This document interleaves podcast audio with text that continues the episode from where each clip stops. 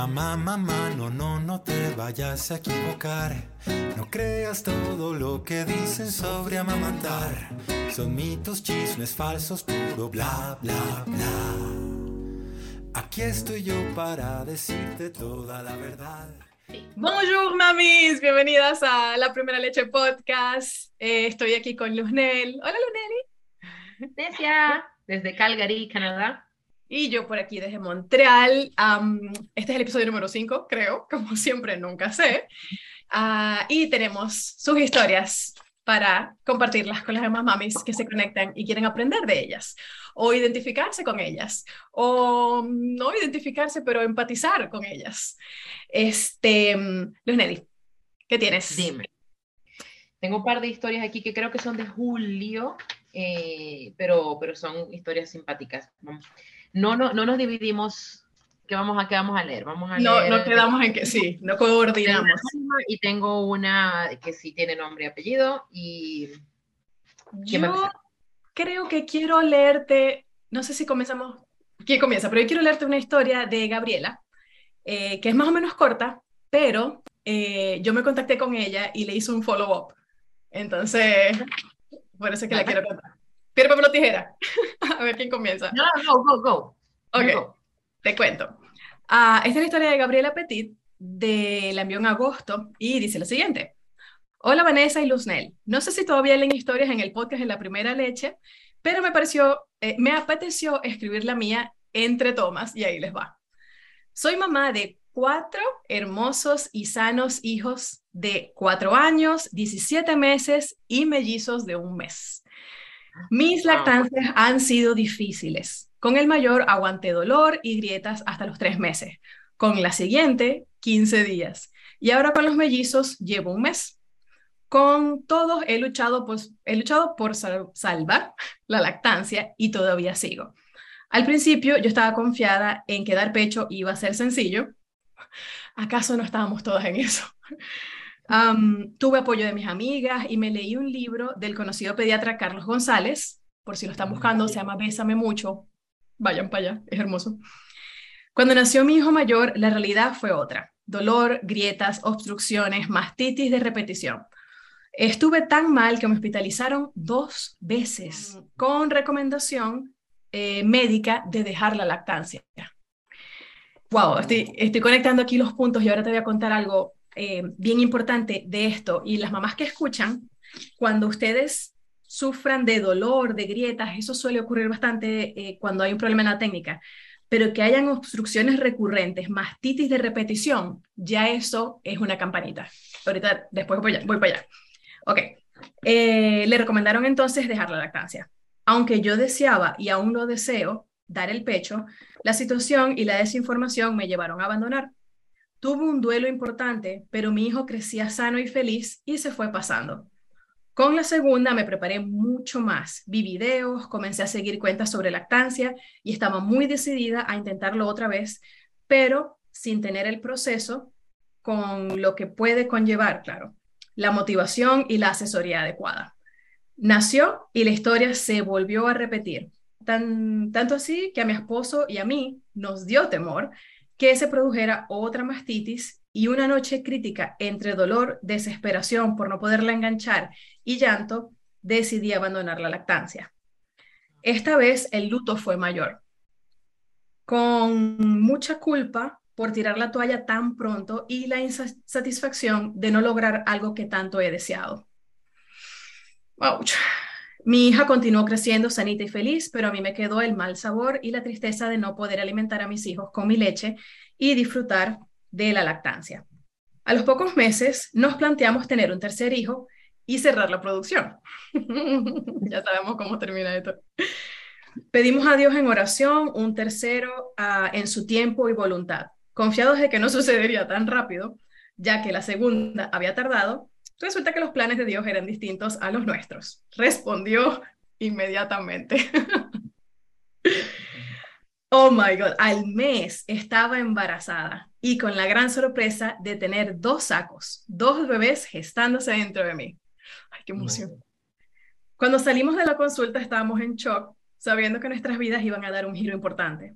Ahora somos familia numerosa con cuatro pequeñas bendiciones que cuidar y sacar adelante. Sin duda, un gran propósito lleno de responsabilidad. El deseo de amamantar continúa, así que esta vez decidí contactar, contratar a una asesora de lactancia, incluso antes de que nacieran los bebés. Bastante mm, bien, bien preparado porque no solamente por su experiencia con la lactancia, sino porque son dos y se maneja distinto. Em, a ver, a ver, me perdí. Ok, en estos momentos estoy dando lactancia materna exclusiva. La asesora me acompaña en todo el proceso y ha sido una decisión acertada el poder contar con ella. Lo único es que los bebés, igual que sus hermanos, me hacen daño y cada vez que doy el pecho hay dolor, molestias y pezones maltratados. Sin embargo, estoy más decidida esta vez y no me rindo. El 29 de este mes tengo una cita para evaluar la posibilidad de anquiloglosia, frenillo de lengua. Ya he intentado con la ayuda de la asesora posturas y técnicas para que no, para que no haya dolor, sin conseguir de momento enganches con cero dolor. Esto, nada más ese punto, ya es sospecha de anquiloglosia.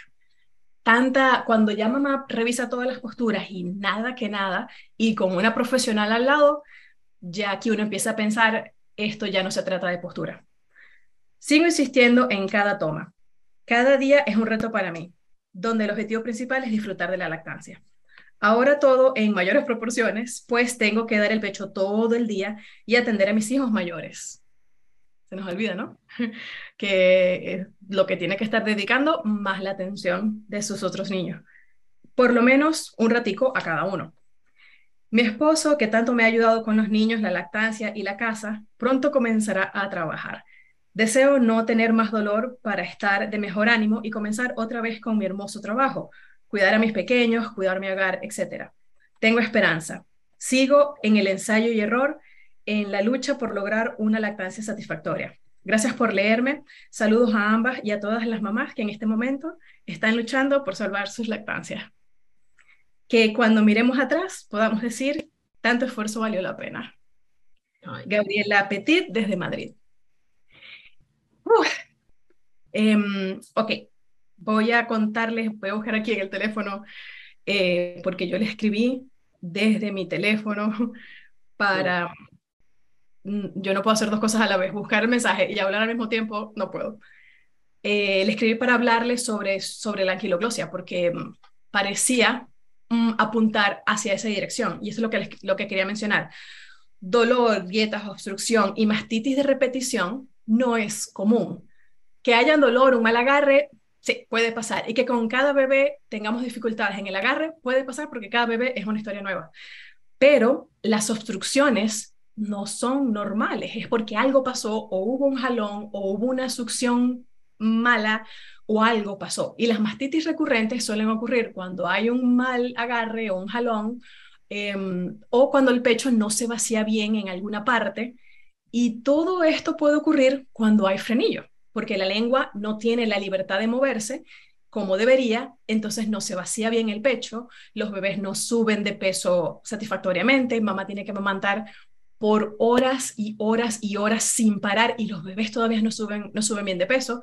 Hay mamás que logran una postura tan buena, tan, tan, tan buena, que de repente se le curan las grietas y ya no les duele tanto, pero bebé igualito sube como el límite, al menos de que mamá literalmente siga la libre demanda.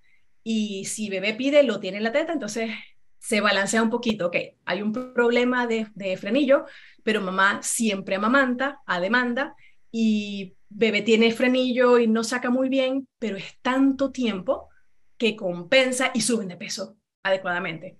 Lo que pasa es que esto es demasiado trabajo, porque la toma podría, podría durar una hora en lugar de 15 minutos, 20 minutos. Entonces, solamente por la duración y por lo que le quita a mamá, ya vale la pena ir más, más allá y mm, tratar de descartar problemas, ¿no? Entonces, bueno, atención con estas cosas. Si les pasan, no crean que es Mm, mala suerte o coincidencia, porque le pasó con su primer bebé, le pasó con su segundo bebé y le pasó con los eh, mellizos. Entonces, ¿qué pasó? Yo le escribí eh, me, respondió, me envió, así rápido, muchos videos de los dos bebés haciendo ejercicios de succión y cuando veo, lo hizo todo excelentemente, excelentemente bien. Todos los videos que me envió, yo pude revisar desde la distancia la succión de los bebés y tan pronto los vi le dije, este, Gaby, mm, no solamente veo frenillo, sino que veo frenillo en los dos bebés. Me temo que los dos tienen frenillo. Y bueno, ella me dice, bueno, sí, ya íbamos a, ya tenemos la consulta eh, para que lo vea su médico, etcétera. Y a ver, yo después le escribí para ver cómo estaban y me dijo, los mellizos están bien, la lactancia sigue, les cortaron el frenillo. Claro. Diagnóstico confirmado. Y aquí un dato importante, los frenillos son hereditarios. Es decir, mamá o papá o alguien en la familia lo tiene. Y eso significa que cuando tú tienes hijos, uno o dos mellizos, lo más probable es que tus hijos lo hereden. Entonces, es muy probable que sus dos mayores también lo hayan tenido y fueran la causa, la razón de los problemas de lactancia. Y no se iban a solucionar con un buen agarro solamente. Ella dice que mm, su bebé, uno de los bebés, para no dar nombres, tenía el tipo 3 y su otro bebé tenía el tipo 2. voy a poner unas imágenes. Hay varias escalas de evaluación. Ah, la que uno normalmente conoce, tipo 1, 2, 3 y 4, Em, es la Corilos y el tipo 1 y 2 suele verse más a simple vista y los tipos 3 y 4 no se ven. Tiene que el profesional meterle la mano en la boca, empujarle la lengua, hacer ejercicios, no se ven. Y esos son los más difíciles de diagnosticar. Porque el que no sabe no mete la mano y no lo ve y dice, ah, no tiene nada y se va de largo ese frenillo. Entonces, en su caso, en efecto, los dos lo tenían. Dice que la primera noche fue un caos, no se enganchaban muy bien, peleaban con el pecho, les dolía, pero poco a poco todo ha ido mejorando para bien. El dolor ha ido disminuyendo considerablemente. Me falta ajustar la postura en el pecho derecho porque me duele algo durante las tomas y del resto todo genial. bueno, yo le pregunté, este, ¿te pusieron los ejercicios post-frenectomía, etcétera? Y seguimos conversando. Ah, que, mm, me parece importante de acá. La, primero, la insistencia de mamá de no detenerse hasta dar con la solución. No lo pudo la primera, no lo pudo la segunda, lo pudo la tercera. A pesar de que con su segunda se preparó y estudió, no fue lo mismo que tener a una profesional con ella. Y pues para mí es la la estamina de no rendirse, y de darle, y, darle y, tenía su acompañamiento y su buena asesora que la, que la encaminado le dijo que puede ser que sea frenillo, o sea que estaba, estaba bien, no tenía ni que hablar conmigo y lo iba a lograr. Eh, y aún así quiso enviar su historia y quiso como que recontraconfirmar eh, para tener varias opiniones, lo cual está buenísimo. No quedarse con una sola. Y ya, esa estaba la historia de Gaby.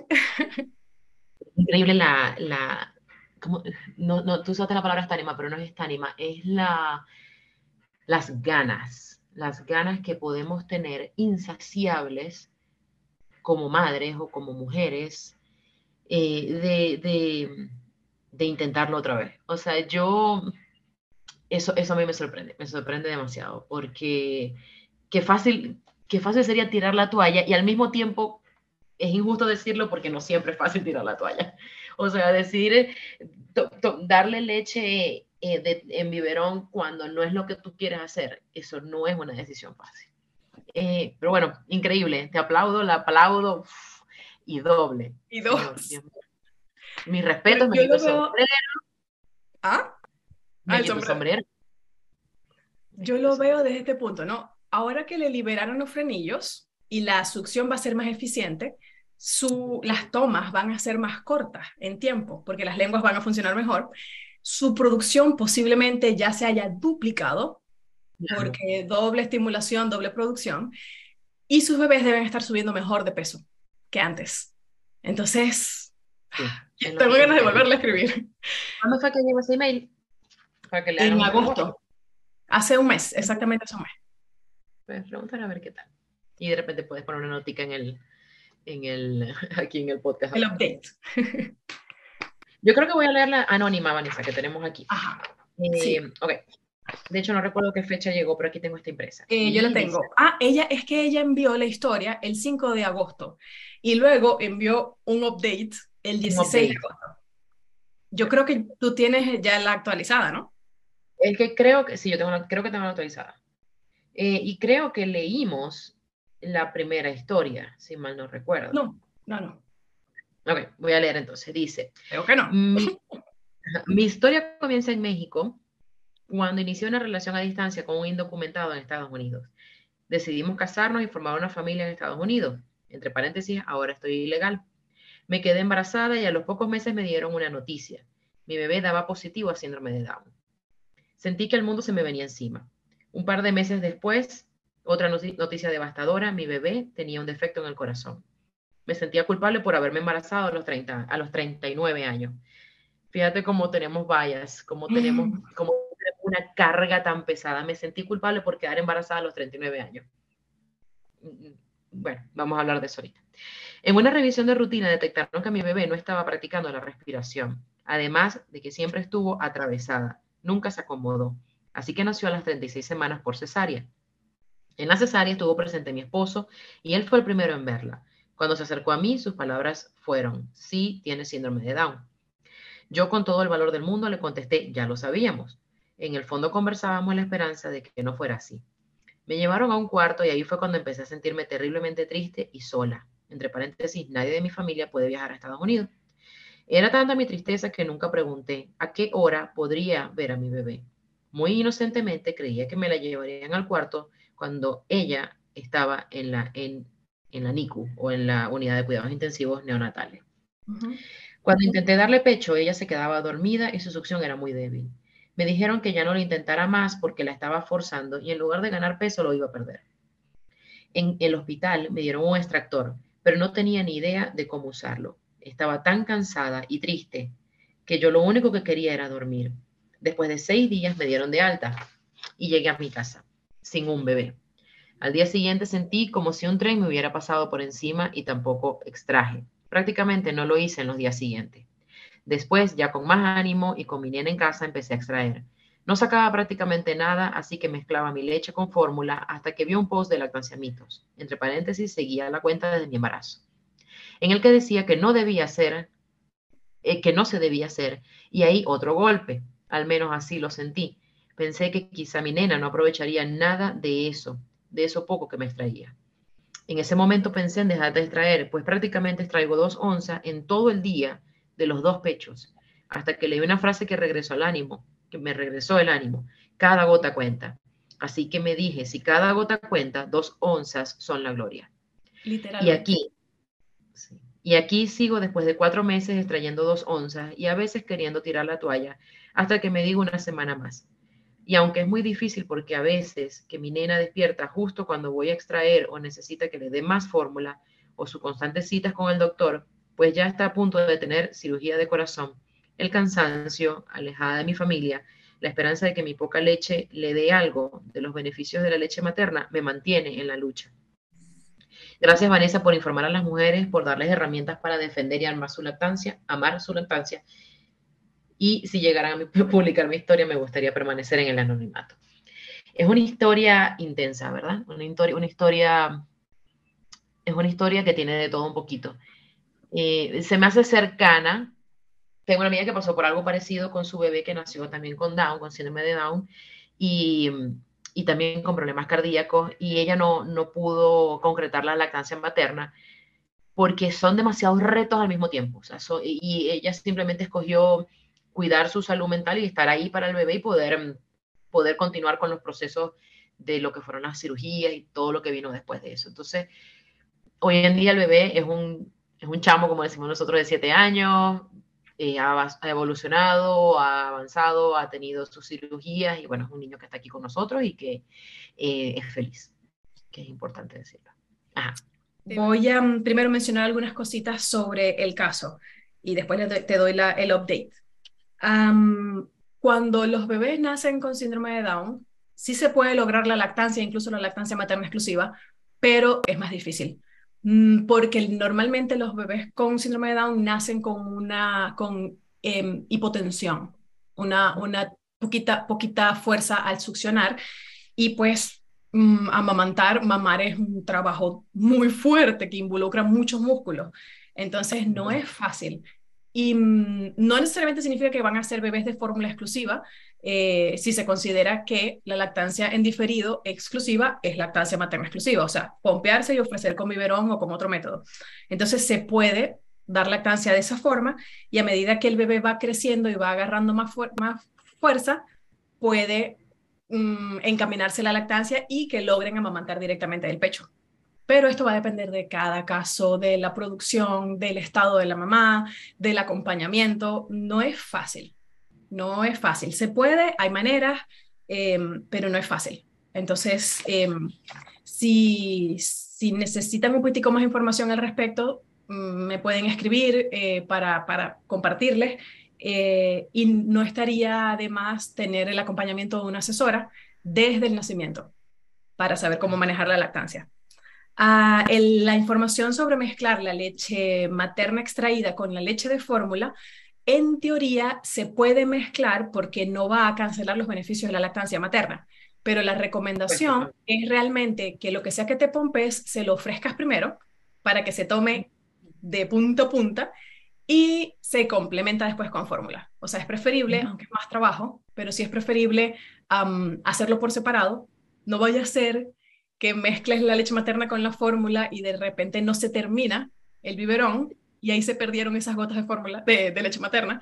Entonces es mejor ofrecer primero una y después la otra. Pero de que se pueden mezclar, se pueden mezclar y no se dañan. Obviamente se tiene que preparar la fórmula primero, como dice el empaque, y luego se le agrega la, leche materna. Esa es la, manera. Em, dos onzas al día, como ella muy bien lo dijo, son la gloria.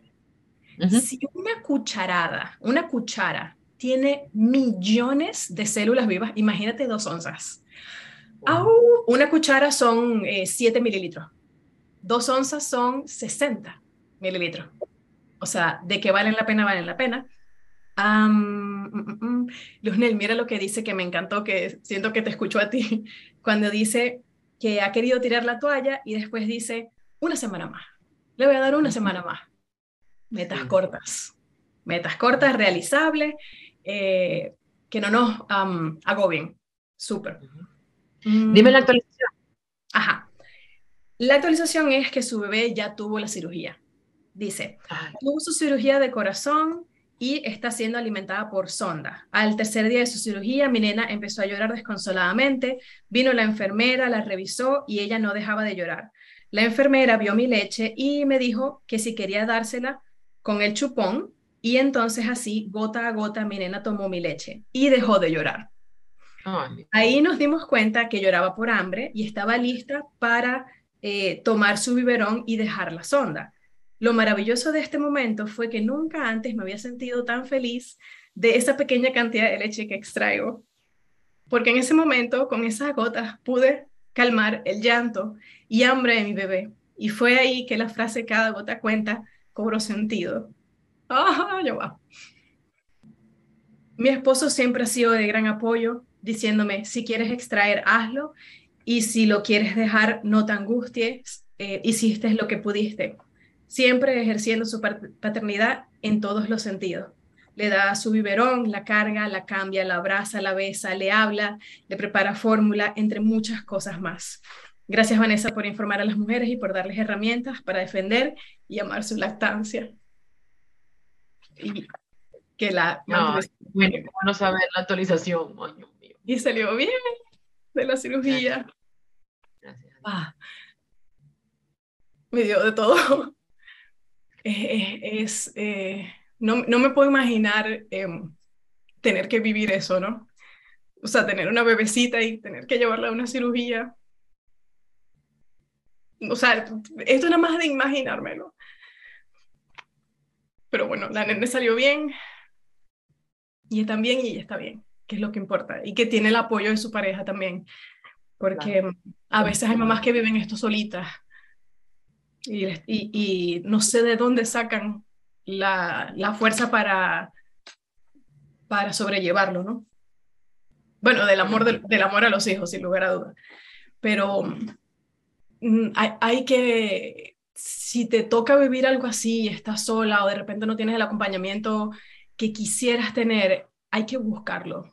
Hay que buscarlo, hay que pedir ayuda. Hay, o sea, somos muy fuertes, sí, y, no, y no, como que nos echamos ese, e, ese, esa carga en la espalda y muchas veces la, como que decimos, bueno, la maternidad es sacrificada y esto es lo normal y es normal sufrir y el sacrificio.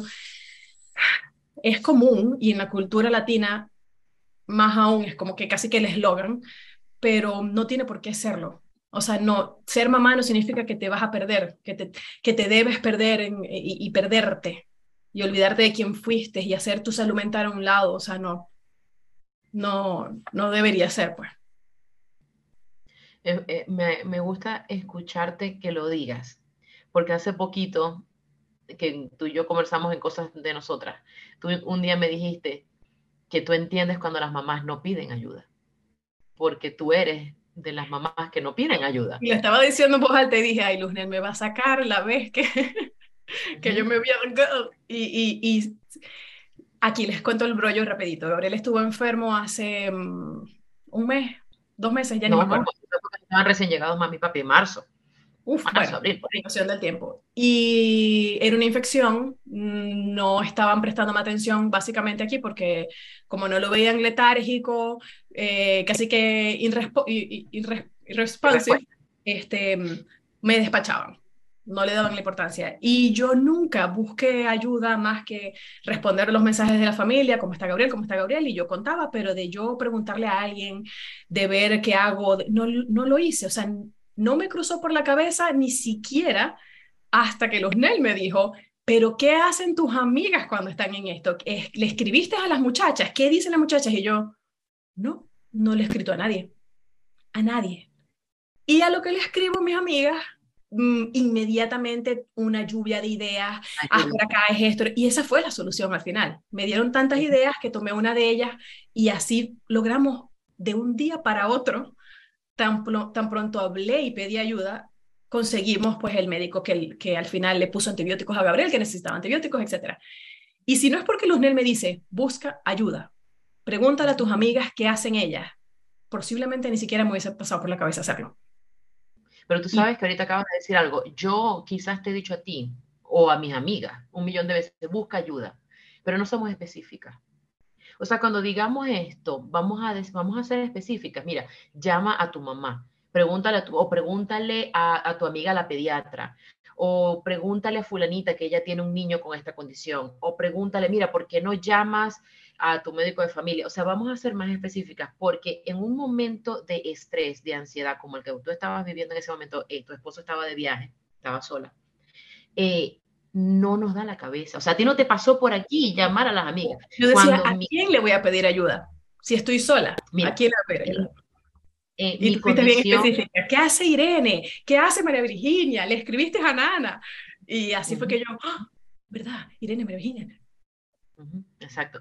O sea, y te lo digo porque estoy trabajando con, con lo que llama, eh, en inglés se llama boundaries, que es como las, las delimitaciones, y estoy trabajando en, en, ser más efectiva con mi verbo, que eso son problemas, son problemas y, y, virtudes que yo tengo. O sea, yo tengo la virtud de hablar, pero al mismo tiempo se me pasa la mano a veces, o a veces no digo las cosas como se tienen que decir, y hay que ser específico. Entonces, cuando le ofrezcamos ayuda a una amiga, dile, dile, dale ideas, dale ideas, dale ideas, porque de repente esa, tu amiga no, no, va a pensar en eso. O sea, eh, de repente, ah, no, tienes que buscar ayuda, sí, pero no le estás diciendo, mira, tú necesitas una ayuda terapeuta, porque no te asesoras con una, un, un counselor, porque no te vas con una trabajadora social, o porque no buscas una psicóloga especialista en esto, un psicólogo, un psiquiatra, o si no hace falta ir tan lejos, pero bueno, porque no lo hablas con fulanito, con sutanita, o sea, ofrece palabras y sé concreto. O sea, creo que ahí, eh, eso, eso, es lo que voy a estar estudiando y voy a estar trabajando en las próximas semanas con mi psicóloga.